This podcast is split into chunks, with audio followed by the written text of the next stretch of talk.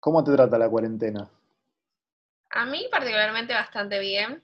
Como nosotros desde, desde acá, Mica, donde yo estoy trabajando actualmente, tomamos la cuarentena justo a partir del 16, unos días antes de que se convierta en obligatorio para todos. Así que ahora, justo hoy, estoy arrancando mi licencia de por maternidad, así que por eso era ahí el tiempo que tenía, ah. aprovechando. Y a mí como estoy con mi familia, con mis hijas, y, nada, mis hijas son unos, solcitos, entonces como me hacen toda la vida mucho más sencilla. Las pones con la tele, con pintura, con, juegos o con un libro y son felices, entonces son tranquilas. Qué bueno, qué bueno tener la chance también de, laburar de casa. Sí, no, tal cual. Hoy en día, hablando en general con mucha gente, hoy en día es un privilegio poder trabajar desde tu casa y, tener como estos rubros que te permiten hacerlo. Eh, porque hay personas que por ahí tengo amigos, tengo conocidos que, sin, que si bien trabajan dentro de todo con tecnología o por ahí no tan cercana como lo hago yo, no tienen esta posibilidad porque por ahí trabajan con intranet o con cosas muy específicas, muy complejas que por ahí no pueden eh, directamente trabajar desde la casa de hacer todo lo que hacían. O también otros amigos que por ahí su rubro especialmente vendedores y que tienen que estar en el espacio o, que son, no sé, ingenieros, tienen que estar sí o en una planta, entonces es como bastante caótico en el sentido de decir, me siento bien porque estoy en mi casa y tengo la posibilidad de seguir trabajando y, poder seguir teniendo como un sustento que por ahí otras condiciones en otras, en otras personas es muy distinto. Sí, o los que viven de changas, que vos, vos conocerás bastante bien la situación. La gente que vive del día a día, de que si no vendió, si no hizo tal cosa, no, no tiene cómo llevar un pan para la casa. Y también esto de que al estar todos en cuarentena también no tenés, no tenés cómo salir y venderle a alguien porque no tenés público que te compre. Claro, exacto. Pero bueno, eh, esperemos que, que, todo esto tenga un sentido, ¿no? Y es que es como que, no, nos cayó algo de, otra parte y hubo que adaptarse. Sí, yo creo que más que nada, por lo poco que estuve viendo, estuve yo las pocas veces que salí, si no fue para comprar comida o para ir a hacer algún control o algo, em, en general es como que la gente la sentís más, más amable, porque venimos de una rutina constante de andar corriendo, pisando, y hoy en día el tiempo, que era lo que nos faltaba a todos, era como no tengo tiempo para esto, no tengo tiempo. Ahora la gente que puede trabajar desde su casa, o sea, le sobra el tiempo para estar en su casa. Hay gente que nunca ha entrenado, empieza a entrenar. Hay gente que no veía a su familia en días, hoy los ve todos los días, conoce la cara de sus hijos o conoce al familiar. Y, y muchos familiares adultos que por ahí uno eh, siempre pospone el mensajito, la llamada, hoy se vuelve más valioso. Y, cómo nos empieza a cambiar a nivel social también el pensar en el otro. Eh, y se empiezan a exponer también un montón de, situaciones, como esto de, la policía, de, los gendarmes, de, los médicos, de las situaciones tan precarias en las que ellos se encuentran, y hoy son ellos quienes están salvando la vida casi todos, cuidando, investigando, trabajando sin parar, no existen fines de semana para ellos, no, hay, no exigen horas extras que les paguen, o sea, están realmente cuidando un montón y también la gente limpieza, que por ahí son personas que, siempre como que nos olvidamos que la limpieza y la pulcrería y todo eso son personas que también están dejando sus casas. Eh, yo tengo muchas conocidas que son enfermeras, que están yendo para, para doctoras, pero sin embargo yo conozco un montón de gente que arrancó desde abajo. Eh, sin ir más lejos, la bola de mis hijas trabaja en maestranza, está en un hospital constantemente, ya desde que arrancó la cuarentena, siempre tuvo que ir a trabajar y también está bueno reconocer a todas esas personas que a veces no están detrás de un delantal, pero siempre están cuidando de todos, ¿no? Sí, tal cual.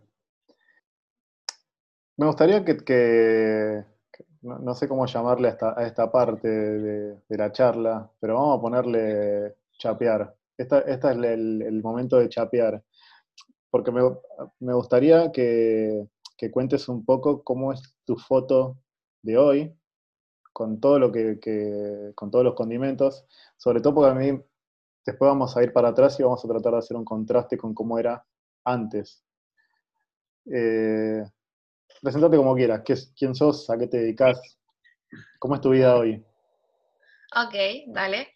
Bueno, eh, mi nombre es María Vallejos, yo soy mamá de Miguel Ludmila, próximamente de Isabela, que es mi próxima hija, y, actualmente trabajo en una empresa de tecnología, en la cual eh, estoy desempeñando más un rol de, coordinadora, más de líder. Eh, básicamente hago muchas cosas. soy parte de Global Shapers, que es una organización en la que, en la que trabajamos mucho también con, lo social y con generar muchas cosas de impacto, no solamente en lo que tiene que ver con, con esto del medio ambiente y lo social y lo económico y un montón de cosas. Eh, y nada, estoy muy contenta con eso. También, eh, también estudio, también soy estudiante. Eh, y nada, estudio inglés, también estudio un poco más de programación, tecnología, trato todo el tiempo de estar aprendiendo, de innovar un poquito en, mi vida.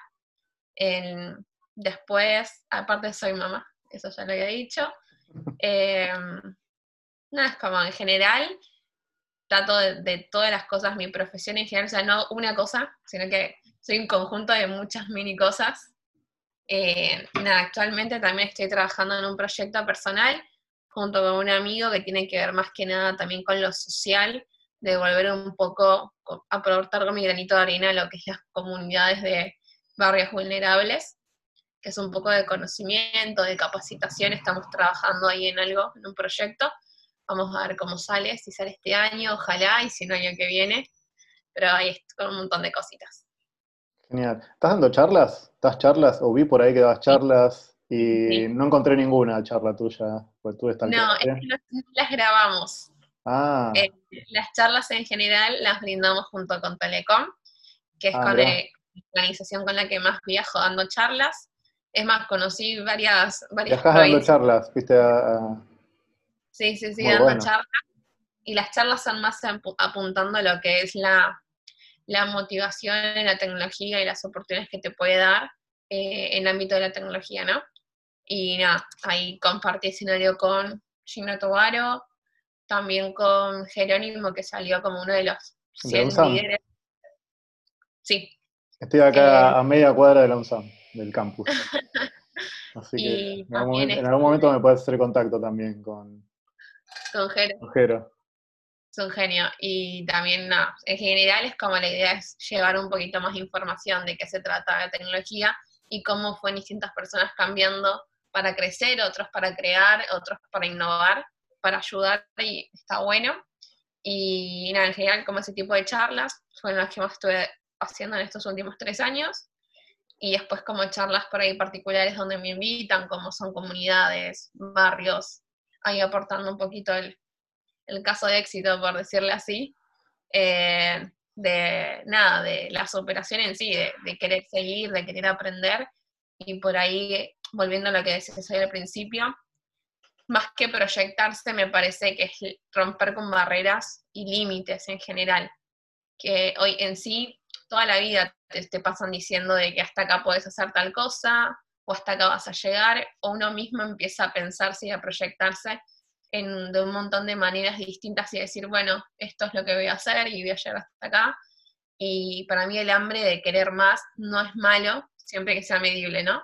Y que mm. no tenga que matar a nadie, y esto de, querer seguir aprendiendo, de que te va llevando, no te Además, además el, querer más también involucra a otros, ¿no? Que puede ser tu familia, puede ser eh, que el hecho de verte a vos progresar también tiene un efecto en las personas que te están viendo, sobre todo si son pares. Tal cual. Em, estábamos hablando justamente de eso y con, con la persona con la que estaba hablando hace un ratito. Pero no, no me hagas spoiler, porque vamos a, empezar. Primero me, gustaría que, que, me cuentes un poco dónde empezó esta historia. Vos sos de un barrio. ¿De qué barrio sos? Sí, yo soy de Flores. De Flores. ¿Cómo se llama tu barrio? El mío era Flores. Yo viví toda mi vida en Flores. Después, a los 16 años, me, me mudé me fui a la 1114, porque el papá de mis hijas era de ahí, fui a los 16. Estaba en Flores, vivía ahí con mi papá, mis papás son separados, vivía con mi papá y mi hermana. Después a los 16 me fui con, me fui con el papá de mis hijas, eh, me fui a vivir ahí donde él vivía con su mamá y con su familia, y ahí tuve a mis dos hijas. Al Mía de, que era Mía. ¿Qué edad tenías cuando tuviste tu primera hija? 16. 16. Y después a la otra a los 18 y Mía ahora tiene siete y Ludmi tiene seis. Y ahí fue donde, donde arrancó por ahí. No sé, si, no sé si tanto en flores en general, en flores particularmente, que cuando llego a mis papás, al tener una infancia bastante complicada, familiar, como una instancia bastante complicada, uno va formando carácter por ahí, pero no es tan consciente como en la etapa por ahí de, bien, ya terminó la joda, ya no sos una nena, tienes que empezar a hacer cosas de adultos, y, ahí fue como donde por ahí empecé a generar un poquito más conciencia, más carácter. Y, nada, en ese vaivén de, del tiempo que estuve viviendo ahí, no era mi casa, no era mi barrio, no estaban mis amigos, no estaban mis familiares, no había nadie que yo conociera más que el papá de mis hijas. Y también eh, estar como con una familia muy distinta a la que vos, vos tenés o con la que te, con la que te sentís cómodo por ahí. Si en sí por ahí yo no me llevaba muy bien con mis viejos, era como, era mi casa, ir a mis papás y listo. Y entonces como ahí hubo muchos cambios, ahí no solo emocionales, sino de situaciones, de, conocer, de aprender. ¿Y cuánto tiempo viviste ahí? Y ahí estuve cinco años. Cinco años, o sea que vos de tus 16 hasta los 21 más o menos, sí. Eh, tuviste mucho de los estigmas que se conocen de, de las personas de clase baja, ser mamá joven, vivir en un barrio, eh, vivir de prestado. Sí, totalmente, pero aparte porque después de esa se sumaba la violencia ahí, de no viajo, de, de, todo, entonces hubo como muchas cosas atacándome constantemente, que recién a los 18 años fue que pude decir como basta, esto no es lo que yo quiero para mí, no es lo que yo quiero para mi familia, y, y, y pudimos como vos por tu lado, yo por mi lado, y ahí me, me, acompañó bastante como la abuela de las chicas a poder mediar esa situación, y bueno, vos por tu lado, vos por el tuyo, y ahí fue donde más sentí esto de estoy sola. Estoy como, estoy yo y mis hijas y nada más, entonces es como, ¿y ahora qué hago? Y, y ahí fue donde, donde conocí una capacitación, lo que, que tenía que ver con tecnología. ¿A todo esto el colegio? Yo el secundario lo terminé, abanderada, todo, ah, siempre en inglés. Y nada, o terminé el secundario, ya tenía una beca para estudiar eh, en una universidad privada, me anoté, empecé a cursar, pero mi hija más chica, que la tuve a los 18 de mil en enero, empezó a caer internada. Empecé a perder regularidad en la escuela, en la facultad, y, y perdí la regularidad y tenía que volver a recursar. Ella cayó internada con más de tres veces en el mismo año, entonces, después de, después de la última internación, dije, no, ya está, no, no voy a estudiar más. Me dedico a cuidarla, a estar con ella. En ese entonces, mis dos hijas iban al jardín jornada completa, en el que estaba ahí al lado del Hospital Piñeiro en ese momento. Y nada, yo les llevaba a ellas al jardín y me iba a estudiar. Después volvía y estaba con ella en la tarde. Y, y nada, después de eso empecé como a postergar la educación. Y ese mismo año, en septiembre, me llega la convocatoria del curso este que te decía, que era con Arbusta, que fueron como los, los que primero eh, conocí en el mundo tecnológico, junto con Globant, y, y Circle Sur, que era como la parte de la pata más de, de lo social, de buscando, eran los que traían los chicos más que nada, porque en sí Globant las convocatorias como que no las conocí yo, por eso lo conocí por medio del circo la invitación, para aprender testing. Y, y ahí nada, ahí cursé cuatro meses, tres, cuatro meses, y en diciembre me he egresado. En esos tres, cuatro meses cambiaron un montón de cosas. Más que nada, no solamente el pensamiento de la tecnología no es para mí, porque yo venía de otro palo, como, no sé, en administración de empresas, artes, comida musical, música, nada que ver a lo que, a lo que en sí estaban ofreciendo era sentarse delante de una computadora hacer cosas y era como, eso no me gusta, no es para mí. Y ahí conocí a mi mentor, que era Aldo, que era el profesor que venía desde Globan a enseñarnos. Teníamos todos los días clases encima. Y llegué a la mañana y después estaban mis hijas. Y, y, ahí, por ejemplo, hay algo que es muy real, que hay mucha gente, hay muchas capacitaciones hoy en día, pero sin embargo no se aseguran de que todos tengan una computadora, una, una conexión a internet para poder seguir practicando, que hoy en día es fundamental para que uno pueda reforzar los conocimientos y ese tipo de cosas, ¿no? Y bueno, yo por suerte no he tenido por ahí la mejor conexión, pero zafaba y podía practicar a la tarde. Y, mi profesor me empezó a desafiar. Yo la semana que arranqué quería dejar todo porque no me gustaba, no entendía. Hablaba de software, de hardware, de esto, que el componente, que tiene esto, no. ¿Sabes qué? Te agradezco un montón que me hayas seleccionado porque no sé, habían, habían hecho una selección de no sé cuántas personas y habíamos quedado 19. Y yo le digo, no, esto no es para mí, y el, y el mentor me empieza a hablar, no, pero ¿por qué? Y qué sé yo. Y viste cuando ya venís como con un montón de cosas, ¿no? Como esto de estar cansado de, de que pifiarla en todo, en que nada te salga bien, en estar cansado de que las cosas que vos pensabas no fluyan, de estar como fracasando constantemente, por decirle así. Entonces uno empieza a estar frustrado, empieza a, generar, a ganarte la frustración y empiezas a ponerte como en contra de todo lo que puede llegar a ser positivo. para, para, para, para, te voy a hacer la, la, la gran Fantino, antes, que, antes de que sigas. Eh, vos decís que en un, en un, momento de tu vida dijiste, no, no quiero más esto para mí. Sí. ¿Recordás algún momento en particular o fue como una, o, o lo recordás más bien, más bien, como una sucesión de cosas que, que, que, que te fueron pasando, no, un no. cambio de cabeza? Hubo, hubo, un momento en particular, en, en, hubo un momento muy particular ahí en mi vida que fue como, esto, esto supera todo lo, todo lo que yo puedo tolerar, así que basta. Y eso desencadenó que yo accione con un montón de otras cosas. Ok, entonces vos cuando en el momento que vos dijiste, bueno, hasta acá, te diste cuenta que eh, eh, empezó a cambiar también en, en tu, tu, forma de ver las cosas que podías hacer o empezar a, no, a buscar. en ese momento era más mínimo el cambio. Ahí era un, un stop en esto. O sea, estoy cansada de esta situación en particular que no voy a tolerar porque sé que me va a tener, me va a desencadenar un montón de cosas peores. Ahí fue como un basta de esto por el momento y fue seguir como se podía seguir. O sea, como fue muy mínimo el cambio en por lo menos esto no lo quiero. Después fue cuando fue esta capacitación donde empezó como a marcarse más. ¿Cómo te llegó de, la convocatoria de Arbusta? Por el circo, como te decía, el circo, fue que me llegó la eh, llegó el papelito y yo me fui a anotar. Ah, y ah, ah, después de eso, eh, no sé, me, me, me perdí. Bueno, estaba con Aldo eh, sí. con algo que era mi mentor, que yo le voy a decir, dale el lugar a otra persona, porque realmente yo no voy a saber aprovechar.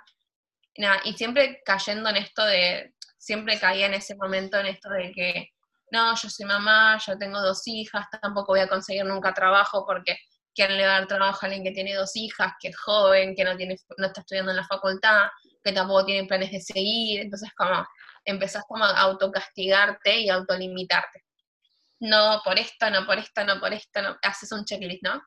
Entonces ahí fue cuando Alda me dijo que tenía mucho potencial. Y yo odiaba esa palabra. Odiaba que la gente me dijera que tenía potencial. Porque me habían dicho todos mis profesores y siempre me castigaba yo con que la chica inteligente, la chica, ay, la mejor promedio fue a quedar embarazada, después otra vez, después se fue a vivir a tal lado. Es como, siempre como que el potencial era algo que me, me mataba. Entonces como, no, no, no tengo potencial. Si, tiene, si tuviese potencial, le decía, no estaría donde estoy ahora, estaría en otro lado. No estaría haciendo un cursito, no sé qué. Y, y, y mi profesor, mi mentor, agarra y me empieza a contar una historia. Me empieza a contar que todas las, el abanico de posibilidades que cambiar realmente mi vida y mi futuro.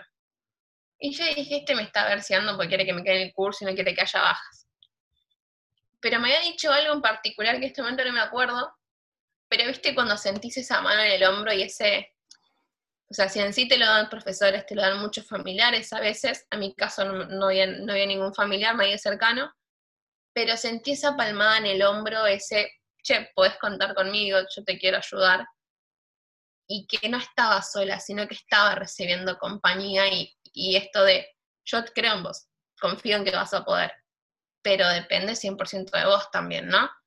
Cuando sentí eso, y para mí fue clave también, volviendo a lo que decíamos anteriormente, ese stop, ese mínimo cambio que yo ya había hecho antes de que dije, esto no quiero para mí. Pero esta, fue, esta vez fue el clic donde dije, para, si yo le creo, si yo apuesto, si yo me animo, si yo digo, si realmente me despido de mis no puedo, de no puedo, por si les digo por lo menos, hago una pausa, aunque sea con todos los no puedo que me venían atormentando, realmente puedo llegar a conseguir algo. Entonces, si ya vengo con todos los no puedo y siempre consigo el no, ¿qué pasa si esta vez digo, chau, a este no puedo? Y le digo, vamos a intentarlo. Y ahí, después de una larga conversación con, el, con, mi, con mi mentor, decidí apostar, decidí avanzar, y ahí fue donde empecé a aprender. Pero fue clave, realmente clave, la primera instancia hace unos años de decir, esto es lo que no quiero, como ahora, si quiero cambiar esto, necesito hacer otra cosa más. Cambiar y decirle esto, chao.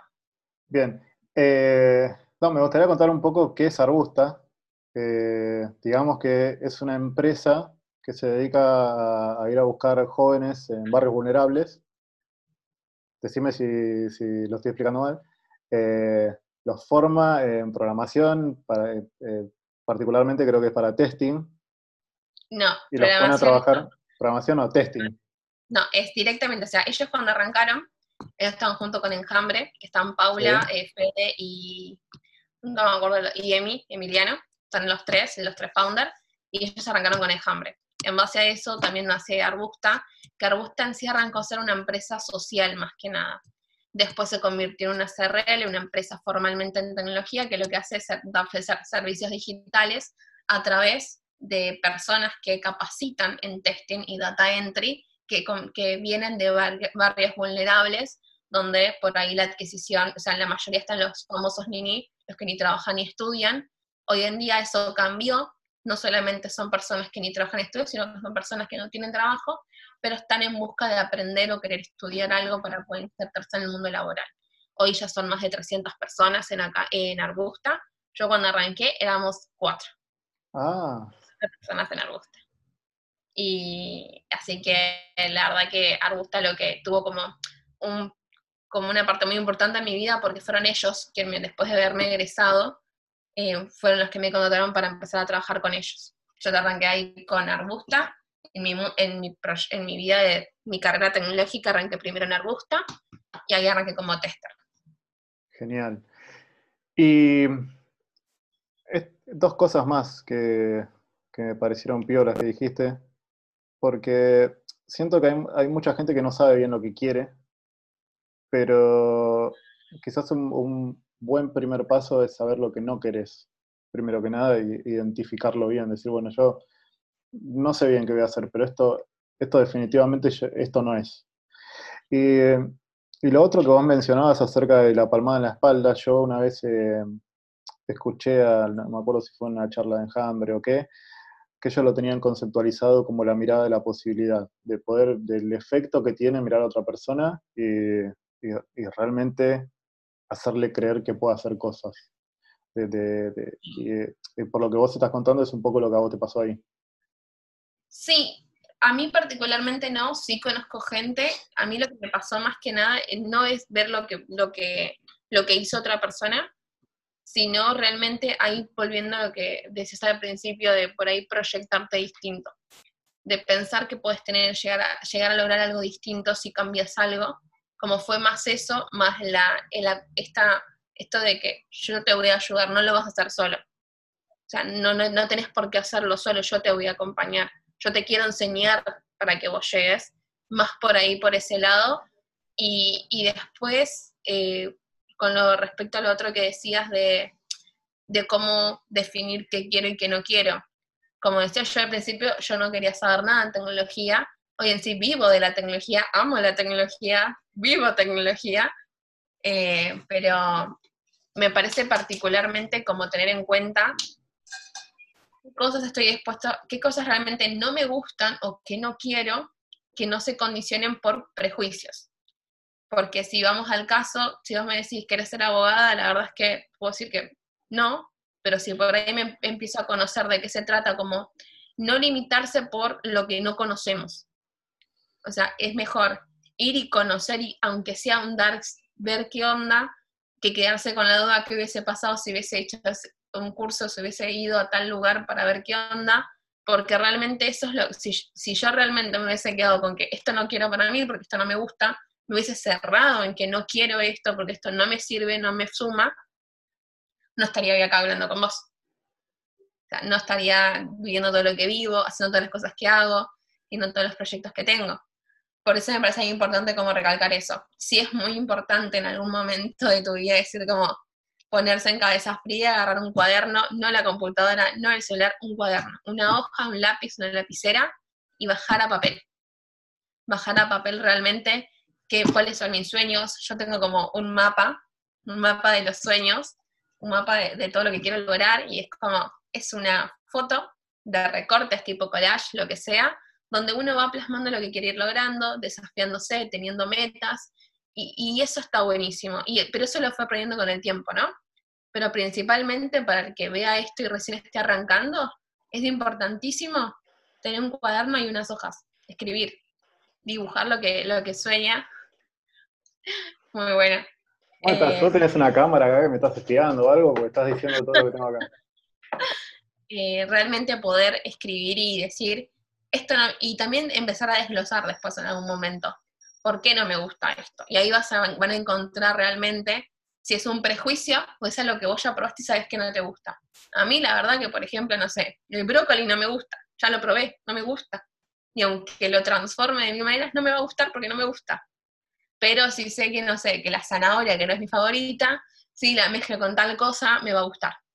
Como ir buscando respuestas a través de todos esos no, y, cómo evitar que eso me limite a, que, a conocer, a experimentar y ese tipo de cosas. Sí, también no solamente porque no conocemos cosas de ahí afuera que existen, sino que también nos conocemos muy poco a nosotros mismos, ¿no? Y es medio difícil de saberlo antes de, hacer algo. A veces nos vamos descubriendo a nosotros mismos en el proceso, por eso también es hay gente que, claramente identifica eso que quiere hacer y lo que va con uno mismo muy rápido, pero hay otras personas, yo me considero dentro de ese grupo, que, que necesito probar mucho más, quizás porque a, veces, no, a veces es una cuestión de suerte, vamos a ponerle, o de algo aleatorio, tener el estímulo adecuado que va justamente con algo, eh, con algo que tiene que ver con uno, y uno va y avanza y se da cuenta fácticamente de que eso era así como lo quería hacer. Pero hay muchas veces en que uno dice, bueno, a mí me encantaría hacer esto y después cuando vas y lo haces, te das cuenta de que es totalmente distinto.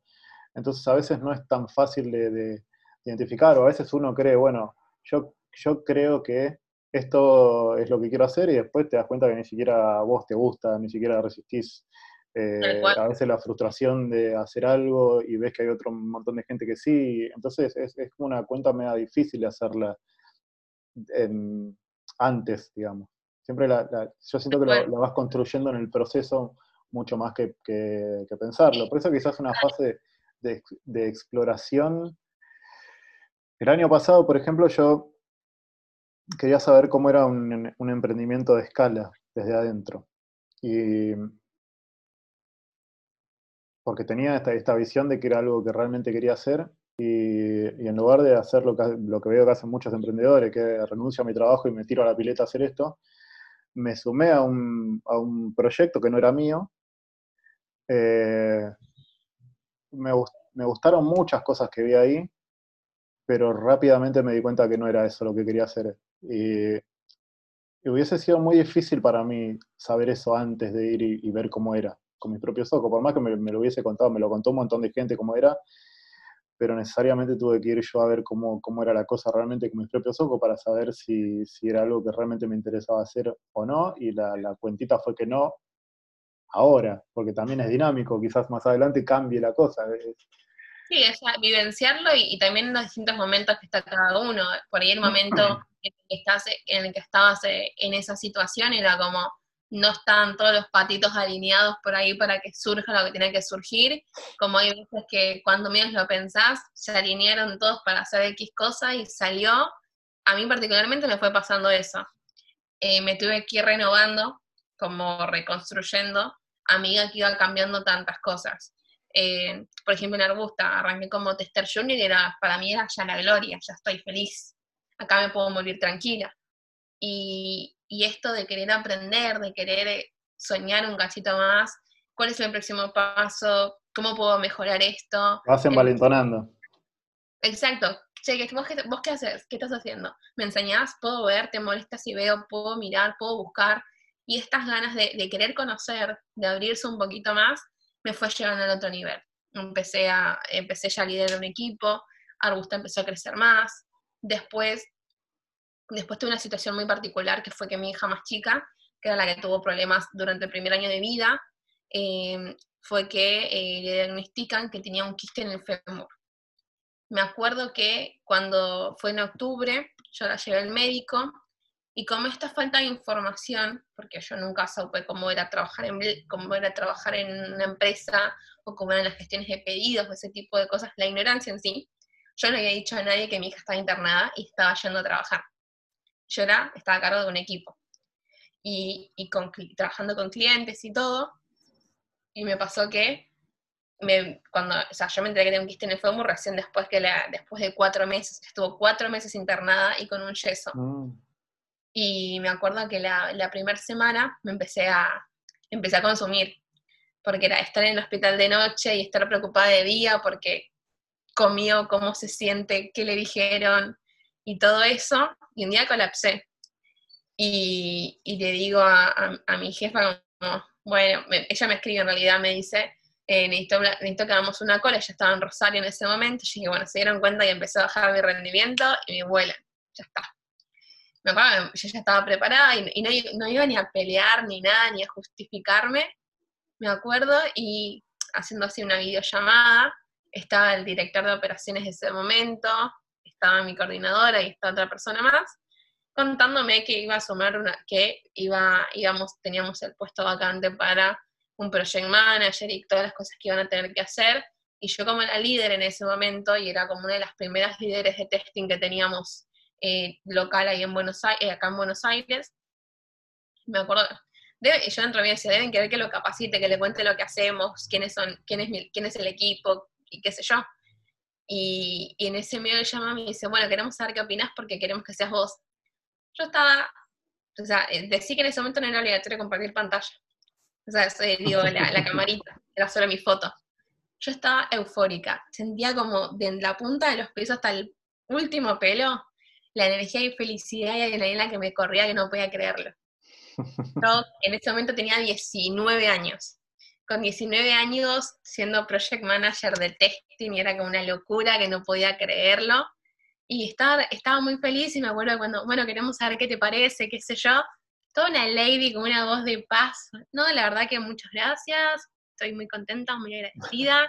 Eh, no sé qué, corté, cerré la pantalla y empecé a gritar. En ese momento estábamos ahí en el Centro Metropolitano de Diseño, ahí de Barracas, estábamos en un cowork nosotros, éramos 16, 17 personas creo ahí en el cowork, y después yo tenía como el equipo remoto en Rosario y en Colombia. Y, me acuerdo que estaba muy feliz, y era como, era como un poco de luz en toda esa hambruna ahí que tenía por lo de mi hija. Después, bueno, después les dije, como, pero después como cayendo, pero no sé cómo voy a poder hacerlo, me parece que no corresponde porque yo tengo este problema personal y no sé qué, pero ¿por qué no me avisaste? Entonces ahí como que también sentí de vuelta como, Arruja tiene mucho esto de trabajar en equipo y de contención, y era como, no, vos tenés que decir estas cosas, no te vas a quedar sin trabajo por esto, qué sé yo, volviendo a lo que uno con la ignorancia a veces tiene miedos que, que en realidad si hablabas antes o te sacás la duda no sufrís tanto.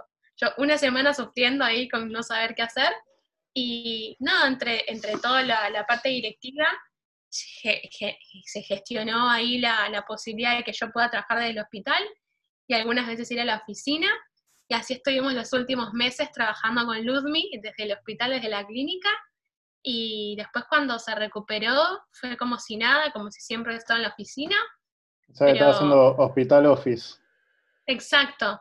Y fueron cuatro meses donde vos decís como, me acuerdo que por ahí chicos paren que viene la enfermera, la revisa el y vuelve la col. Eh, entonces como, fue como una experiencia también para mí muy, muy enriquecedora a nivel humano, porque a veces, a veces uno en la parte por ahí de los barrios más vulnerables cree que, cree que las grandes empresas o las empresas en general siempre te van a estar castigando o van a querer siempre sacar todo el jugo posible de uno. Y, y también como que rompí con un montón de paradigmas y hay personales de decir esto, de miedo a pedirle ayuda, miedo a levantar la mano, como estas cosas que uno cuando está en, situaciones por ahí eh, más vulnerables, se cansa a veces, porque si no tenés como dónde pedir ayuda, eh, o, o, pedís ayuda y nadie te da bola, o tenés que cuidarte vos mismo porque si no sos carne, carne para otra presa. Entonces, es que uno viene muy viciado también con situaciones que está acostumbrado a vivir a veces uno mismo o a veces toda la gente de tu familia o toda la gente que vos conoces y, y, también sabes de situaciones donde hay gente que se aprovecha. Entonces, de repente, cuando, cuando, cuando viene alguien que de repente te trata distinto, eh, es como que vos en algún momento estás esperando el latigazo. Eh, después de estar mucho tiempo, qué sé yo, en, mi caso personal, trabajé muchos años en lugares donde pasaba el jefe y agachábamos la cabeza. Y, y cuando me tocó entrar a trabajar a otro lugar donde tu jefe viene y se toma unos mates con vos, me, costó mucho romper la, la tensión porque si, yo adentro mío sentía, este me está dejando correr y después en cualquier momento viene el hachazo. Y estuve mucho tiempo tratando de, inconscientemente, ¿no? Estoy esperando como que, como que pase algo malo. Y, el año pasado, cuando estábamos en este proyecto, también estábamos buscando un proveedor porque teníamos que comprar unas, unas bicicarros para armar el proyecto de este, emprendimiento. Y habíamos conseguido un proveedor en Rosario y um, uno de mis socios fue a ver la fábrica y, y me dice, mira, el tipo, el dueño me, me, cayó muy bien y hubo un detalle que me sorprendió, que, que todos los operarios cuando te saludaban te miraban a los ojos. Y fui a otros lugares y no me pasó lo mismo. Me, me, preguntaba a mí, ¿qué, ¿qué, te despierta esto? Y que la gente de esa se debe sentir bien laburando ahí, que el tipo los debe tratar como una persona. Porque generalmente en, en, ambientes de laburo o, o, muy negreros o, o, mucho más hostiles con el, con el laburante, por lo general se, se, suele ver que las personas tienen miedo y, una persona que agacha la cabeza o que no te sostiene la mirada es como, es como la representación de una persona que tiene miedo. Sí, sí, pasa mucho también, más allá de la condición por ahí social y, o socioeconómica en general, mucha gente hasta tiene miedo de, proponer o, dar sus ideas por miedo a que, a que, no sé, a faltarle respeto al jefe o a quien sea o sobresalir de más y que te agarren de punto que, para mí fueron cosas que particularmente eh, me acuerdo que al principio pedía perdón por opinar, perdón que me meta o perdón si falta, si, no sé, pedía mucho perdón porque sentía que como no estaba acostumbrada, sentía que a alguien le iba a caer mal lo que fuese a decir. Después de, después de mucho trabajo, porque esto ya me, pasa de que estoy en otra, en otra circunstancia, perdón si a alguien le molesta, pero tal cosa, no sé. Y en general es como, yo creo que, por eso decía, como que todo el tiempo nos vamos reconstruyendo y haciendo un montón de cosas, porque yo después cuando me volví PM, había muchas cosas que yo no sabía, nunca en mi vida había sido PM, no sabía lo que hacía un PM, eh, era como el máximo target de, eh, de, trabajo que había tenido y no había pasado creo que ni un año todavía en Arbusta. Entonces era como, no tengo ni un año y hay muchas cosas que fui haciendo, creando, aprendiendo y era como aprender a una velocidad que, no me había dado cuenta y no me estaba reconociendo yo por ese mérito. Para mí era como, y después me empezó a agarrar este remordimiento de decir, ¿será que lo están haciendo porque realmente tengo la capacidad o porque quieren tener como un caso de éxito, ¿no? Esto de que uno empieza a boicotearse de vuelta, de que no se la cree, ¿no? Y en conversaciones así después que tuve... También un, prejuicio de, la mirada con respecto al otro, de que te, usan, de que te, están usando. Sí, no, entonces empecé como a, dudar de, realmente de los méritos que ella estaba haciendo y una conversación ahí que había tenido con Paula en su momento, empecé como a apreciar más todo lo que estaba haciendo. Esto de cada tanto hacer una retrospectiva de uno mismo y decir, mirar atrás y decir, wow, hace un año era, hacía esto, decía esto, me comportaba así, soñaba esto, hoy tengo esto, esto, esto y esto, y estoy allá, estoy apuntando para allá. Y eso también es como re importante, así como empezar a diferenciar qué quiero, qué no quiero, cómo lo voy a hacer, qué no voy a hacer. Es también fundamental porque te va potenciando. Y yo empecé a notar eso en mi, en mi familia, o sea, en mis hijas. Si bien eran chiquitas todavía, pues tenían dos, dos un año y medio, dos, eh, ellas empezaban a disfrutar eso, porque mamá ya no venía llorando, ya no estaba angustiada, ya no estaba enojada. Era como que empecé empecé a encender la luz de mi casa y no, no, la, no el foco, era yo. Empecé a iluminarme de vuelta, a tener sueños, a querer tirar para adelante y empezar a contagiarles eso. ¿no? Que, que, por ahí a veces, a mí en mi familia particular, nunca hubo esto de vos vas a hacer lo que vos quieras, vas a lograr tus sueños, como desde que mis hijas tienen memorias como, van a pueden ser astronauta, bailarina, cantante, pueden hacer todo lo que quieran. No, no importa, vamos a ver cómo se soluciona, el cómo ya veremos, vamos a trabajar en tus sueños cómo eso también es tan importante, ¿no? Eh, el, ámbito ahí con el que uno convive. Si en sí nosotras tres era una habitación dos, por dos, donde vivíamos nosotras, estábamos las tres solitas, y, era como, nuestro mundo era muy positivo a pesar de todo.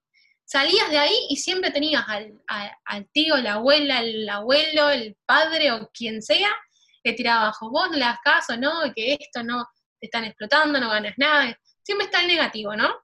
pero yo estaba teniendo resultados. Yo realmente estaba viviendo otra cosa distinta. Y, a pesar de todo lo que me decían, como, ah, vos seguís con lo tuyo, yo voy con lo mío. Y así fue como de a poco empecé a ahorrar, empecé a hacer más cosas, empecé a darme gustitos, no sé, para mí era como un gustito ir y comprarme un kilo de helado para mí y las chicas. Llevarlas a, no sé, vi un juguete que les gustó, fui y se los compré que como antes de, tener, de tener un trabajo era como, no les puedo dar nada a mis hijas yo, porque si no lo pido o si no me dan la plata no puedo comprar nada.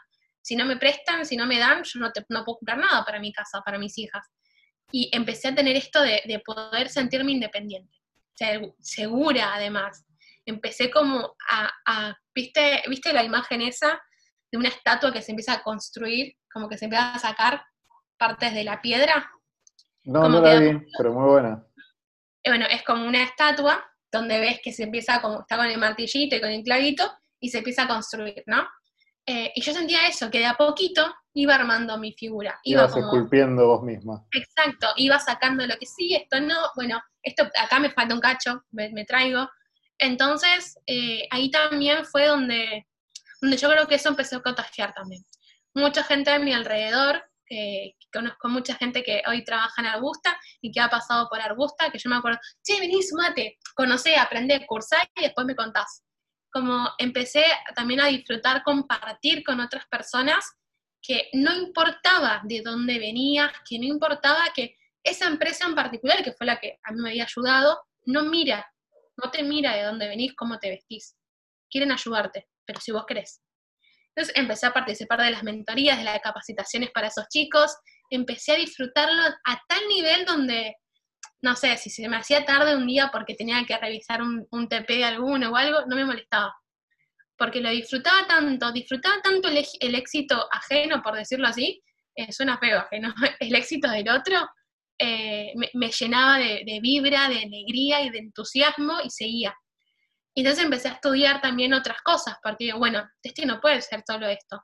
Y me había acordado que mi profesor decía, estudien un poco de programación, que es el otro nivel, que también es dar otra oportunidad. Y yo empecé a estudiar un poco más de programación. Después de eso... ¿Cómo, empezaste a estudiar programación? ¿Por tu cuenta, YouTube? Programación sí, empecé a estudiar como más, eh, empezar a ver tutoriales, qué sé yo, y, y hacía como alguna que otra cosa. Después, dentro de estas capacitaciones que yo estaba dando, eh, junto con algunas en las que yo participaba, como tutora, como mentora, esas cosas, conocí a, eh, Ronald Choi, que era el director ejecutivo de JP Morgan. Lo conocí a él, también con otra, con otra conocida, y él estaba buscando personas para capacitar él personalmente. Y nada, Ron es un sol de persona, y cuando lo conocí nos invitó a un almuerzo. Empezamos ahí a almorzar, nos llevó un almuerzo a todos, nos contó un poco qué quería hacer, y yo la verdad que me acuerdo que ahí tuve otra parte donde yo programación con este capo ni en pedo, porque me iba a pasar vergüenza. Apenas hice decir algo en inglés, porque además teníamos que hacer cosas en inglés. Y, yo decía, para mí era demasiado. Entonces yo como, no sé, puede ser, si sale, sale, qué sé yo. Generamos como muy buena onda, quedamos en contacto seis meses después de ese almuerzo. Yo ya había, en ese momento ya había cambiado de empresa. Eh, eh, en Augusta tuve como un, un, ¿cómo se dice? un puesto distinto. Pasé de ser project manager a ser líder técnico de todo el área de testing, de todo lo que era Colombia, eh, Uruguay no está Colombia, eh, Rosario, Buenos Aires y Capital Federal, que eran como las grandes sedes que tenía Arbusta, y ya como que tenía mucho más volumen de trabajo y un montón de cosas, pero ahí fue donde me vuelve a surgir esto de que, ¿viste cuando sentís como que cumpliste una etapa? Como dijiste, bien, ahora necesito probarme a mí mismo si esto realmente estoy preparado para, hacer otra cosa en otro lado. Si puedo crecer también. Para sacarte las rueditas de la, de la bici. Exacto, porque yo sentía que Augusta en sí fue como mi, padre o madre que estuvieron ahí acompañándome, enseñándome, enseñándome lo básico para, para sobrevivir, ¿no?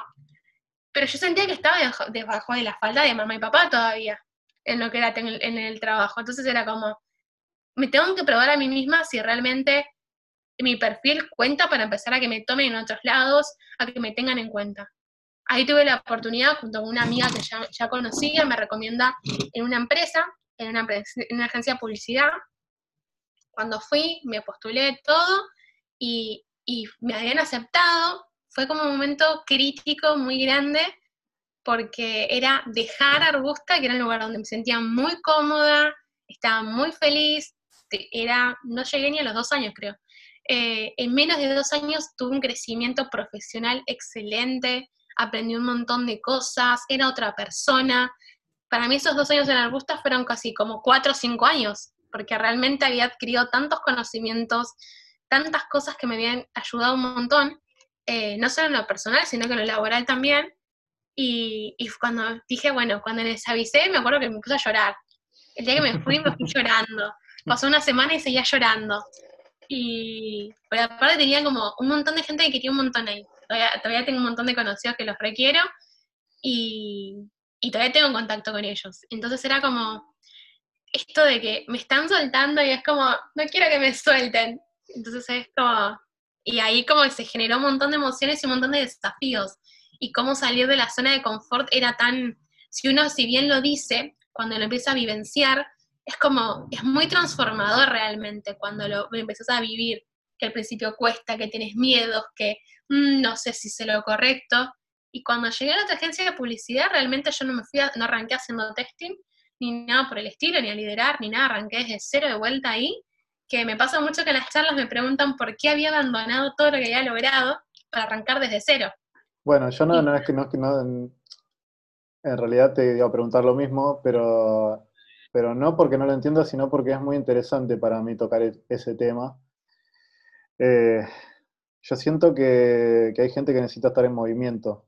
Em, y, eso es muy interesante porque no hay un lugar a donde uno quiere llegar, ¿no? Es simplemente la, utopía de seguir, de seguir, de seguir hasta el último de los días, te diría.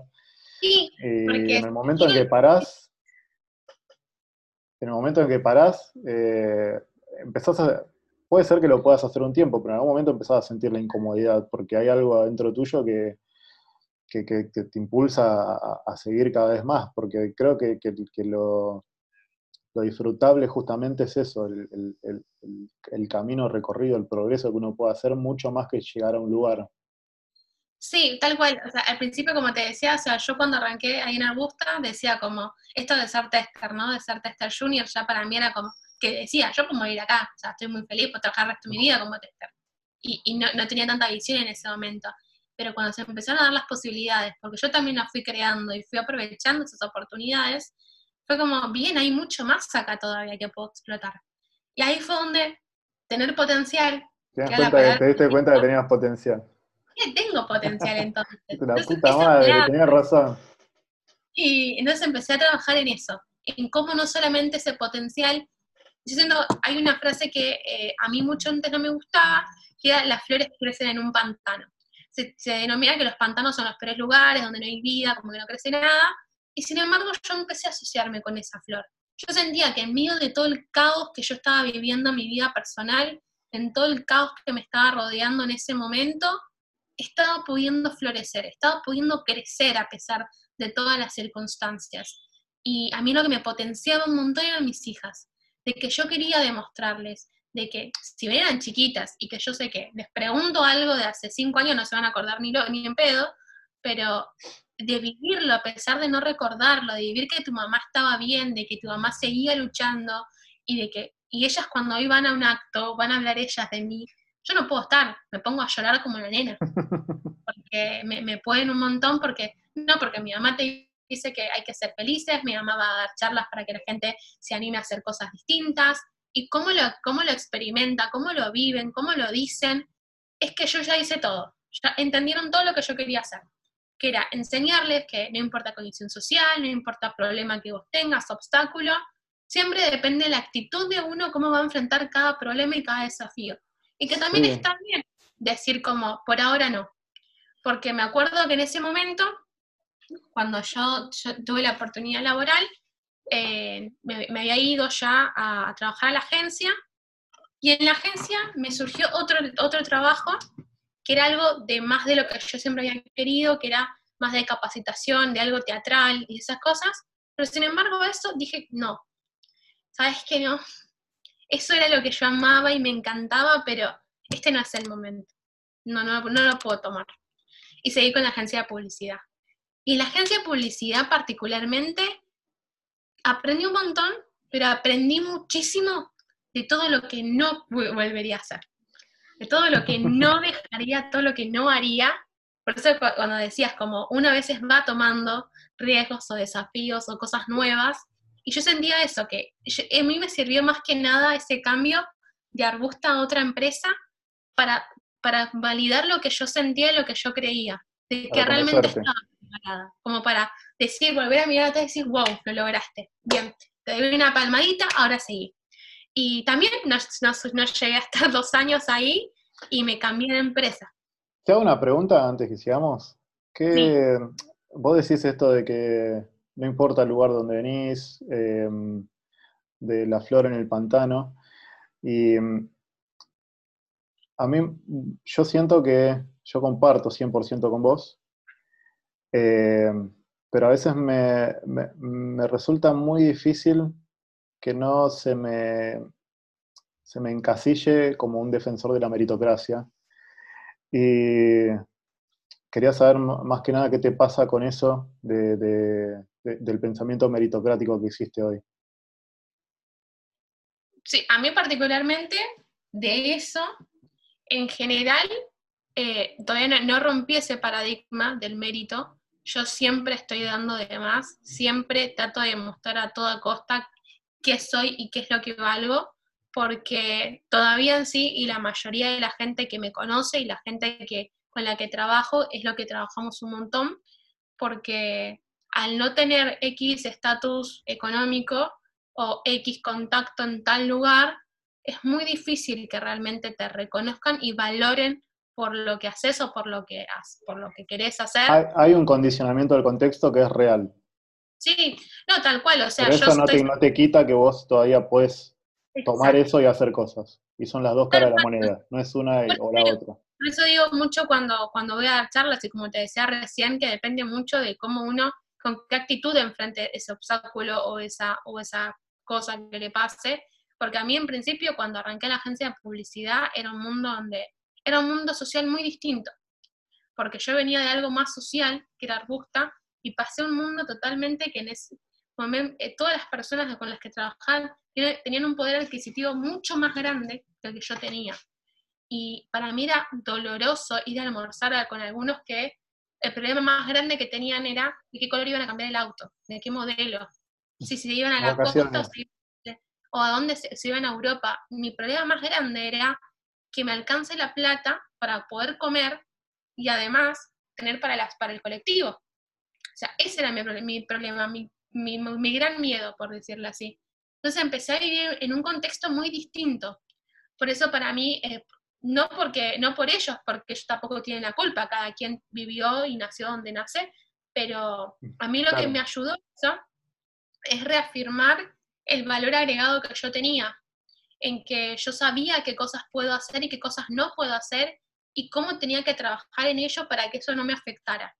Después terminé siendo amigas de un montón de gente que, que pensaba así en el auto, en el viaje, eh, y nos hicimos amigos, pero fue un desafío muy grande también en nivel personal, porque era, ahí yo me acuerdo uno, uno también se empieza a preguntar qué es la realidad, ¿no? Porque de repente uno está parado en un lugar donde dice, bueno, eh, irse de vacaciones todos los años es una cosa que, no sé, que, que, pasa en otro planeta, y de repente, no sé, estás en tu barrio y ves que la gente la pasa mal, que hay gente que no tiene para comer, que no consiguen trabajo, que no pueden estudiar, y de repente te vas a otro lugar donde la realidad es totalmente la opuesta y parece como si fuesen dos mundos aparte, entonces uno se empieza a preguntar fuerte qué, qué, qué, es la realidad, ¿no? Y la realidad es lo que te marca la burbuja en la que vos vivís. Y de cierta forma, creo que está bueno poder tener una perspectiva mucho más amplia, ¿no? De poder ver las cosas desde,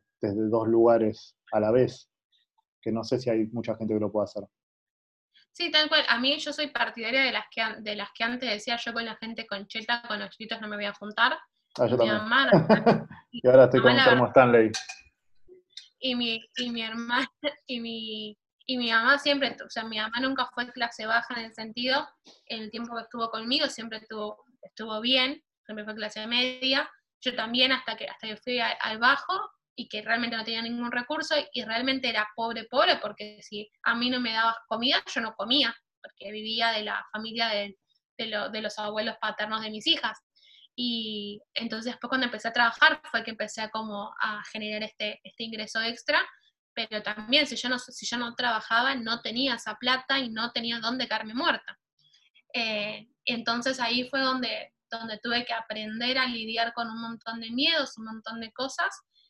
Volviendo por ahí a lo que decía, era que no volvería, o sea, como qué cosas aprendí que no haría y que sí, es como esto, no, no, no prepararme antes de arrancar un nuevo camino. En ese momento fue el impulso de querer probarme, de, de, de querer, necesito ver si esto me sirve, si estoy haciendo las cosas bien. Esto de, de no creérmela me llevó a ser impulsiva y tomar una decisión. Por ahí, si hubiese tomado, me hubiese tomado seis meses, un año más para seguir aprendiendo, seguir fortaleciendo otras cosas, no me hubiese pasado tener este choque tan fuerte con, con otras realidades de otras personas, no me hubiese afectado tanto. Los primeros dos, tres meses comía sola, porque me acuerdo que ni siquiera ellos sabían que tenía hijas ni que vivía donde vivía, y a los tres meses que estuve trabajando ahí, junté cada peso, cada centavo que que tenía y me logré mudar, que fue uno de los grandes hitos que había logrado, porque me mudé después de, cinco años viviendo en, eh, en, una villa y era otra, otra vida. Y un montón de miedos también, porque, era, me había alquilado una, un, un, departamento que era tipo PH casa y que de pasar a tener una habitación 4 por, 2 por 2 digo, teníamos tres habitaciones, teníamos un garage que lo convertimos en living, una cocina, dos baños, terraza, era divino. Y, estábamos las tres solas, era un casorón para nosotras. Y mis hijas felices, y ahí también era otro, otro problema, porque era, ahí no tenía quien me ayude. Era, me acuerdo que el primer mes después que había pagado la garantía y no sé qué cosa más, el primer mes mis hijas no estuvieron conmigo, se quedaron con su abuela paterna, y yo las iba a ver, me quedaba un ratito y volvía, porque aparte me quedaba, yo vivía en Pompeya y me tenía que ir hasta Núñez para trabajar, tenía un viaje larguísimo. Encima haciendo 32 que no llegaba nunca, después combinar con otro colectivo, era una tortura era. Y, y ahí fue donde también eh, empecé a, trabajar otras cosas. O sea, cómo, volviendo a lo que decíamos hoy, hoy al principio, cómo uno se va construyendo, se va proyectando distinto. Y para mí salir de, de la villa no, no fue más que otro desafío y, otro paso, otro escalón más que iba subiendo, porque seguir trabajando en esto de que yo quiero que las chicas, que mis hijas vean que hay otra vida, vean que hay otra burbuja, vean que hay otras cosas para hacer. No es solo trabajo de limpieza, trabajo de, vendedora de comida, de cocinera, que no digo que esté mal, pero yo no quería eso. Yo quería que ellas, si querían hacer eso, que sea por elección propia. No porque la estaban bueno, condicionando. Eso, eso que, decís vos acerca de salir de tal, de tal lugar, a veces no es solamente una cuestión de salir geográficamente, sino salir en tu cabeza de ese lugar. Sí, volviendo a hablar de esto, de que lo que decía al principio, yo tuve una instancia en mi vida donde dije, basta, esto es lo que yo no quiero. No, no, no quiero esto. Esto realmente no me gusta. No me hace bien, no me hace feliz. Y, y cómo esa primera decisión de no, no realmente, y es, porque uno por ahí, no sé, yo por ejemplo digo, no sé, estoy cansada de, la, no sé, de la cama que tengo porque es, muy chiquita, hace mucho ruido, el colchón no funciona, me duele la espalda, o sea, después la cambio. Es un no superficial, porque estoy diciendo que no. Pero sin embargo no hago nada para que eso cambie. En cambio, si yo me pongo en un plan de acción y digo, ¿qué voy a cambiar de esto para que esto cambie realmente y pueda conseguir esto, este resultado que yo quiero? O sea, el nivel de planear, de accionar, como una decisión tiene que estar acompañada de una acción, ¿no? Entonces, en ese momento yo dije que no, la acción llegó después, cuando el profesor me dice, animate a hacer esto. Entonces ahí fue donde la decisión del no dejó de ser superficial y fue real, porque dije, bien, este es, esta es la acción que yo tengo que hacer y tengo que modificar. O sea, tengo que decirle chau o esto no, no puedo, no, chau, ya está. Ahora basta de hacerse la víctima, basta de esto, tenés que cambiar la página. Tenés que dar vuelta y seguir adelante. Esa situación esa acción que yo hice, que decidí cambiar, fue lo que me permitió conseguir todo lo que fui consiguiendo después, paso a paso. Porque a mí me pasa y me preguntan, y, pero bueno, ¿cómo fue que te diste cuenta? Y la verdad que depende mucho de una persona, porque yo conozco personas que toman decisiones y acciones al toque, y hay otros que tienen su, su tiempo. O sea, yo tuve un tiempo donde tuve que analizar muchas cosas, tuve que ver muchas cosas, lo mismo me pasó cuando me mudé porque cuando me siento a plantarle a la abuela de las chicas, me voy a mudar, no que te vas a mudar vos si no, no, tenés quien te ayude, ¿cómo vas a conseguir la plata? Vas a tirar la plata en un alquiler. Exacto, y es como quédate acá y que ahí empieza a tomar otra, otra, otra cosa que yo no creo que lo hagan de malos porque nunca es mala intención, pero mucha gente que se queda en los barrios vulnerables a veces es por la misma comodidad y la falta de visión de futuro o de posibilidad. No, es que el cambio asusta también. Eh, Tal cual. No, es algo fácil. Te arrasa, un montón de cosas, eh, cosas habituales, pero en realidad te estás condicionando a ver solamente una parte de, tu vida. Porque si yo no hubiese animado a mudarme, las chicas no hubiesen cambiado de escuela, no hubiesen cambiado de conocido, yo no hubiese conocido otras personas. Eh, yo después de ahí conocí, que bueno, ya conocía ya a mi esposo, mi esposo actual, que teníamos, que hacíamos circo juntos, pero él también vivía cerca de la zona, entonces empezamos a tener una relación, después nos casamos, o sea, como, como todo se va desencadenando cuando uno empieza a abrirse, empieza a mirar las cosas de otra manera. Y, y después todo eso nos fue llevando, ahora actualmente yo vivo en Villa Crespo, que es el barrio que siempre quise vivir, porque mis viejos trabajaban en Villa Crespo en un restaurante, en ese momento tenían un restaurante, yo me acuerdo que siempre me gustó el barrio, el Parque Centenario, Hoy el Parque Centenario lo tengo a tres cuadras de mi casa, lo disfrutábamos cuando podíamos salir. Y, como eso de, los pequeños detalles que uno va teniendo en la vida, ¿no? Yo me acuerdo que cuando me tengo que mudar de Pompeya, porque yo estaba trabajando en Acámica, y Acámica justo se mudaba y me quedaba mucho más cerca, y yo quería poder tener un, viaje de ida a casa y vuelta más cortito para poder estar más en mi casa con mis hijas. Entonces dijimos, bueno, vamos a ver dónde nos mudamos, ¿no? Eh, con mi esposo empezamos a ver qué, cuáles son las opciones, qué nos quedaba más cómodo y que no castigue al otro para que viaje más horas el otro, y ese tipo de cosas. Y justo mi hija también arrancaba a primer grado, entonces empezamos a hacer muchos mini cambios que desencadenaron que al sueño viejo que yo tenía de muy chiquita, que era, yo le decía a mi mamá, mamá, ¿por qué nos mudamos a Villa Crespo? Que es donde vos trabajás, ya que vivíamos en ese momento. Entonces, y me acuerdo que mi papá siempre decía esas frases, siempre, como, no hay plata, no hay plata. Y siempre como que uno ya no le pedía nada porque nunca había plata. Y me acordé, me, acordé en un momento, hablando de la mudanza, eh, cuando nos vamos a mudar, y que las chicas eh, eh, estaban en esta edad de pedir cosas, de los juguetes, que todo aquello. Y yo me acuerdo que hubo como un tiempo en que vivía diciendo no hay plata. Y, me acuerdo que un día veo a mi hija que está pidiendo un juguete y ya no me lo pidió. fue como, no, me lo tenés que pedir. Y fue cuando dije, ¿cómo la estoy condicionando de que la plata es como tan importante, ¿no? Y entonces hablé con ella y empezamos a trabajar un montón de que, mira, por ahora no, vamos a ahorrar y compramos. Y empecé a inculcarle otro valor.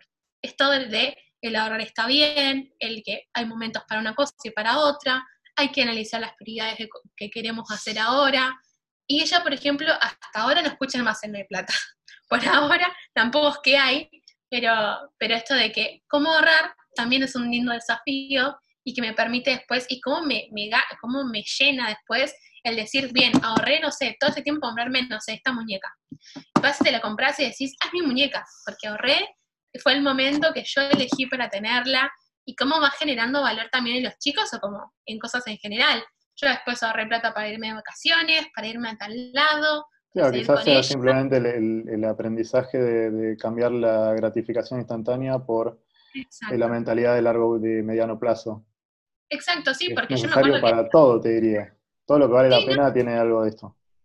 Tal cual, y, y, está buenísimo como esas cosas, seguir trabajándolas, ¿no? O sea, yo no digo que sea una madre perfecta ni nada por el estilo, pero yo siento que hay muchas cosas que, que no tuve en mi, en, mi, en mi familia en particular, que yo siento que hoy estoy facilitando un montón de cosas a mis hijas. Esto de, la, de, de, por ejemplo, esto del coronavirus, recién hay familias que están hablando de la importancia de estar unidos, de, del amor, del cariño. Mis hijas lo tienen inculcado desde casi que nacieron. Esto de que siempre la familia tiene que estar unida, siempre hay que apoyarse, siempre vamos a estar juntos. El, el que no está mal decir te quiero, porque no sé si te pasó a vos, pero hubo un momento en la historia de la humanidad donde la gente tenía vergüenza de decirle a su papá te quiero, o no se hablaban, o no se decían, o era sí señor, sí señora y nada más. Como esto de que falta de tiempo, no sé ni cómo es, ni quién es el mejor amigo de tu hijo, no sé. Como, como que estas cosas, a pesar de, que es una pandemia y que, y que trae muchas complicaciones, cómo nos obliga realmente a todos a, reflexionar y, y, a pensar, a pensar como la vida de otra manera. De que no, porque no está matando solamente gente vulnerable, está matando gente de mucha adquisición económica, está matando a un doctor, está matando a gente no tan, no tan, no tan adulta también. Entonces, eh, o sea, no, no, no, mira condición social, no mira, no mira qué obra social tenés, nada. Es como, te tocó, te tocó. Y eso también me parece que es un mensaje importante, empezar a analizar de que, a veces lo más importante es de quién estás rodeado y quién te está acompañando. Lo mismo la gente que está viviendo sola, que está pasando esta cuarentena sola, por ejemplo. Eh, yo tengo muchos conocidos que están solos y sin embargo no están solos, porque hablan todos los días, tienen una reunión de Zoom, una cena Zoom, eh, un concierto Zoom. Entonces, como ahí te das cuenta quién es realmente, a pesar de las distancias, de las diferencias, de las condiciones laborales, de los tiempos, se fue creando y se fue acompañando de personas y como siempre era importante tener ese vínculo. Y a mí me parece eso también súper enriquecedor, que si a mí me decís, si vos me decís esto hace, no sé, ya pasaron muchos años, siete años, yo me, te cagaba de risa en tu cara, porque como, vos me decís a mí que yo voy a poder hacer tal cosa, que yo, no, es como que me estás vendiendo mucho humo. Y, y, como, y como también, yo no digo que soñar demasiado esté mal, pero sí, o sea, yo no puedo decirte que acá un año voy a ser multimillonaria y que voy a tener 10 empresas. Por más que sea tu sueño. Tenés que hacer, tenés, tienen que ser sueños concretos, sueños medibles. Sueno, cuando digo medibles, estoy hablando con mi jefe. Eh, exacto, como empezar a, a, realmente pensar cosas que son alcanzables, porque si no la frustración es constante yo me acuerdo que decía, algún día voy a ser programadora y voy a hacer tal cosa, voy a programar en tal cosa y tal cosa. Pero era como un sueño que yo lo veía más a largo plazo. Después cuando hice este curso con esta, esta especialización con Ron y con todo el equipo de JP Morgan, y conocí un montón de gente divina también, tuve compañeros muy copados, ahí fue también otra visión, bueno, esto tengo que poder hacerlo en tanto tiempo. Y lo fuimos trabajando y lo fuimos haciendo. Después cuando terminamos, que ahí nace la posibilidad de trabajar en Acámica, que ahí dejé la agencia y me fui a hacer otra cosa con ellos. eh, y era como siempre reinventarse, nunca tener miedo al, otro trabajo, ¿no? Porque nunca sabes cuándo va a ser la conexión exacta donde encadenas todo. Yo justo ya para cuando arranqué en Acámica, un año antes había arrancado con unas charlas con Telecom, que ellos habían conocido mi historia, y, y me acuerdo que estaba encantada porque porque realmente la primera vez que hablé y después me enteré por una mamá que me encontró en Facebook, yo en ese momento no dejaba mis redes sociales para que me busquen ni nada, y me hizo todo un laburo esa mujer para encontrarme en Facebook, porque encima yo no me llamo María Vallejos, tengo otro nombre. Y, me encontró y para contarme que su hija, que eh, había conseguido trabajo, que estuvo estudiando también en un curso que había hecho y que la motivó un montón y qué sé yo, no sabes, creo que me lloré como media hora, una hora estuve llorando después de leer su, mensaje, porque lo lindo que es contagiar ganas, lo lindo que es contagiar eh, de que es posible, de que, hay cosas que, hay cosas que sí, no puedes cambiar, no puedes cambiar tu, eh, tu realidad del actual en ese momento, pero si vos querés transformar, querés generar un cambio, eh, primero tienes que tener esa decisión, tomar esa decisión y que no siempre es fácil, porque hay gente que dice, ay no, pero tomas decisión y listo. No, señores, no es así. No todos piensan y hacen toda la gestión tan rápido y, ver, y ver pequeños resultados de que personas se sentían identificadas conmigo o cierta parte de mi historia los ayudaba y los impulsaba y me veían como un ejemplo que a ver, si vamos al caso, no soy tampoco muy buen ejemplo, eh, tuve hijas tan chicas y tuve que pasar por un montón de cosas. Sí, en realidad sí, yo, yo, yo yo no, sé si tanto usaría el, el, ejemplo en sí, sino hay una cosa que yo veo muy potente de, de, creer que es posible porque ves a una persona que sentís que es un par. Y, y eso tiene un efecto contagioso muy, muy zarpado, que sobre todo porque cuando uno comparte una idea, comparte una frase, comparte una historia, nunca es muy difícil de medir hasta dónde puede llegar una, una frase que, que le dijiste a alguien o algo que le, que, le, que le despertó algo a otra persona. En ese sentido, un poco tener estas conversaciones tiene, tiene que ver con eso. Eh, porque hasta ahora yo lo venía haciendo para mí, digamos. Entonces, dado que tenemos todas las herramientas para hacerlo, me pareció que estaba bueno eh, abrir eso a, más gente. Eh, porque justamente yo siento que hay, mucho de, historia, de casos de éxito, que, quizás vienen de, otro contexto, de, otra realidad. Y, la realidad para la gran mayoría de la gente que vive en el mundo, te diría, es, es otra, es que la tienen que pelear de abajo, que tienen que pelear contra los prejuicios, que tienen que pelear contra contextos negativos. Y, cuando uno sale ahí afuera a buscar las historias que uno necesita para, empezar a, plantearse la posibilidad de que realmente es posible eso que a uno le viene dando vueltas por la cabeza, y se encuentra con solamente un tipo de historias, entonces empieza a cuestionarse si, realmente uno está loco o, porque no son historias que uno normalmente encuentra en su, en su entorno. Por eso me parecía que, era interesante abrir y empezar a, tratar de llegar a más gente con este tipo de historias, así como la tuya. Sí, o sea, a mí particularmente es, algo que me gusta mucho. Eh, en los lugares donde estoy invitada suelo ir casi a todos, a menos que no pueda por algo, algo mayor, pero porque realmente vi, lo vivencié desde que, desde que empecé a compartir cómo fui tocando. Por ahí tenés, un, tenés a mil personas, pero llegaste a una sola, valió la pena igual la charla. Ahora, por ejemplo, haces un, haces un vivo o algo y lo compartís y te vieron cinco personas, pero llegaste a uno o a, uno le quedó resonando algo para seguir investigando, también está buenísimo. Hoy en día como a veces al, tener tanta tecnología, a tener un montón de cosas, como que uno no, no sabe por dónde arrancar, no sabe qué hacer, no sabe qué buscar y, hoy esto de la tecnología nos permite no solamente comunicarnos, sino conocer al otro, sino eh, también poder darnos la posibilidad de, conectar con otros, de hacer otras cosas, O sea, yo literalmente el otro día conocí una comunidad muy linda, que estábamos, nada, me estaban siguiendo, yo lo seguí, y conocí a una chica recopada con la que empecé a hablar y, y hablamos una conversación, y me enteré que hace cosas recopadas, re, re divertidas, que entonces, che, mira, te puedo tal lugar que por ahí te puede servir, y cómo empezar a conectar y desde la humildad sin buscar nada a cambio, ¿no? Porque... Eso te quería preguntar, eh, acerca de, yo siento que muchas de, las limitaciones de un montón de gente eh, se construyeron en una época que era muy distinta a la nuestra. Y que de repente hoy, hoy la tecnología es, una oportunidad real, real que está accesible para la gran mayoría de la gente. ¿A, vos qué te pasa? Y como contabas que una de las, de las cosas que hacían cuando, cuando daban charlas con Telecom era eh, hablar un poco de las oportunidades que brinda la tecnología. ¿A vos te cuesta mucho convencer a, otras personas de que existen oportunidades y que esas oportunidades son para gente como ellos?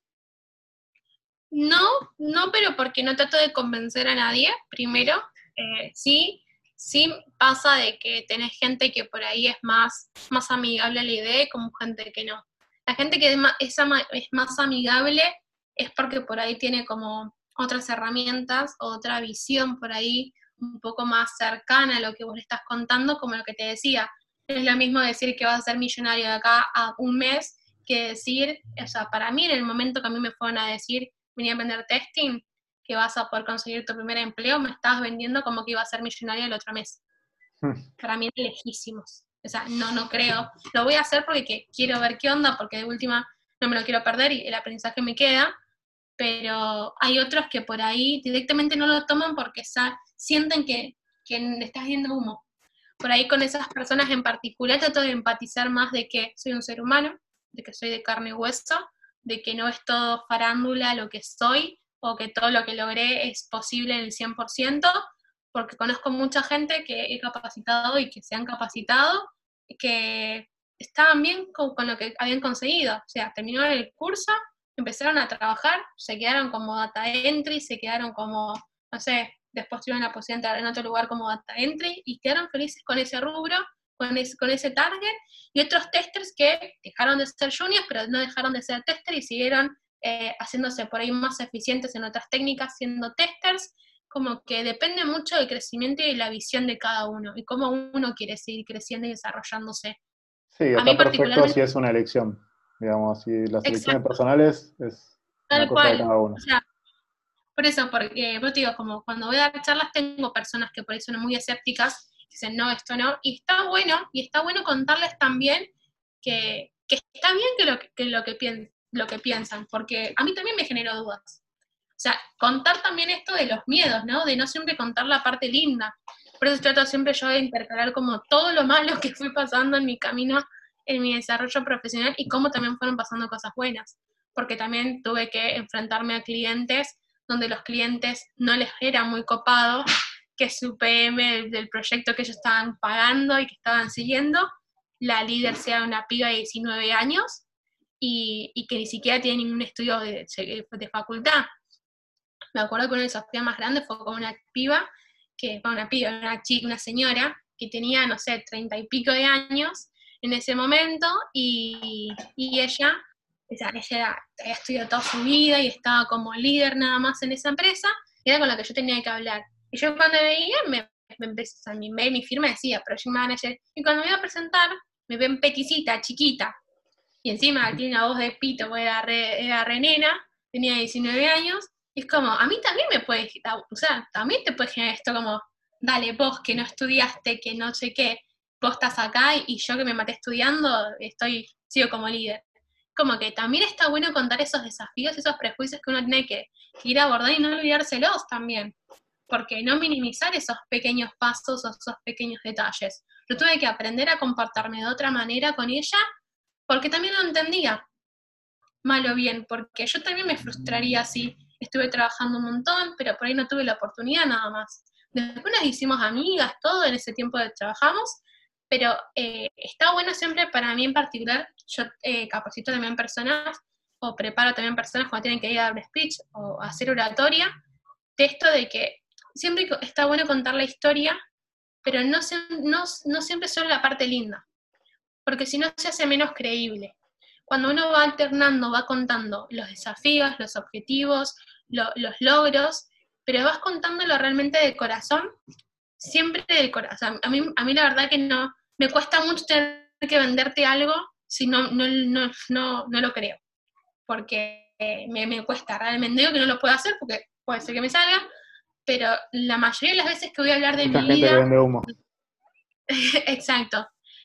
Las, veces que yo trato de hablar de mi vida en particular, trato de hacerlo como desde recordando tal cual como fue el momento, cómo lo viví, cómo lo sentí, porque creo que es la única manera que vos, por más que seas escéptico, cuando veas mis ojos, cuando escuches mi tono de voz, realmente te vas, a sentir y estoy diciendo la verdad. No estoy verseando, no te estoy inventando, no, porque yo fui la mejor y porque todo me fue muy bien, no. En el camino tuve que superar un montón de cosas. Tuve que enfrentarme al papá de mis hijas, a los abuelos de mis hijas, a mi familia, a, empleados, a jefes, a, no saber, a saber, como un montón de cosas que uno se va haciendo. Por eso está esta imagen que te decía de que uno se va haciendo, se va construyendo, porque es eso, lo que no te gusta lo sacas y vas agregando cosas que te van funcionando y que te ayudan a seguir creciendo, ¿no? Eh, en particular como eso, como estas ganas de querer seguir aprendiendo siempre y seguir mejorando, siempre tener una, una versión mejor de uno mismo. Bueno, eh, ya hace una hora y media que estamos hablando, así que me parece una, gran idea para, cerrar esa, de irse, irse construyendo uno mismo. Creo que, creo que se, trata de eso, básicamente. Por, de uno va poniendo y va sacando y se va sacando prejuicios, se va sacando limitaciones, se va construyendo. Y, y nada, espero que, que, esta charla le sirva a alguien para ir sacando alguna de las cosas que ya no quiere en su vida y para ir permitiéndose también querer otras cosas que sí quiere en su vida y de repente que, que, eso prenda por alguna parte y que, vaya a, no sé, a donde puede llegar a ir. A veces, es importante como, termino con esto que hay veces que yo tengo como en mi mente, imagínate un tablero de ajedrez y que tenés en cada punta del, tablero, tengo como una mini María. Mi mini María acá, la otra mini María acá y las otras dos. Que una es como hiper positiva y te manda siempre para adelante, la otra es más precavida, por ahí que te tira como, un mm, pensalo. Como intensamente. Exacto. Entonces tenés como, exacto, intensamente. Antes de intensamente yo lo, yo lo pensaba en un tablero de ajedrez. Y como la jugada final que ibas a hacer o la acción que ibas a terminar terminabas trabajando con alguna de ellas, ¿no?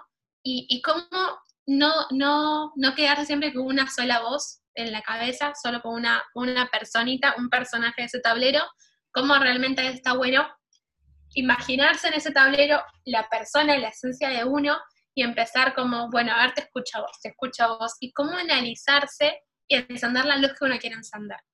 Porque a veces eh, uno cree que está, tiene la luz que quiere, mm, sabes que esta luz no es tengo que buscar otra luz, porque yo creo que somos particularmente la luz que uno es, que uno tiene, la energía que uno tiene, a mí particularmente, toda la luz, toda la energía que yo tengo está acompañada de un montón de gente. Yo brillo porque yo sé que un montón de gente que tengo alrededor está brillando conmigo.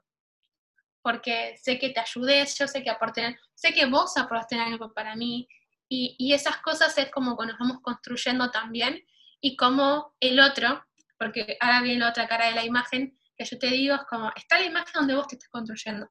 Que tardas más, claramente vas a tardar más, porque estás vos todo el tiempo pegándole al martillo y haciéndote la estatua.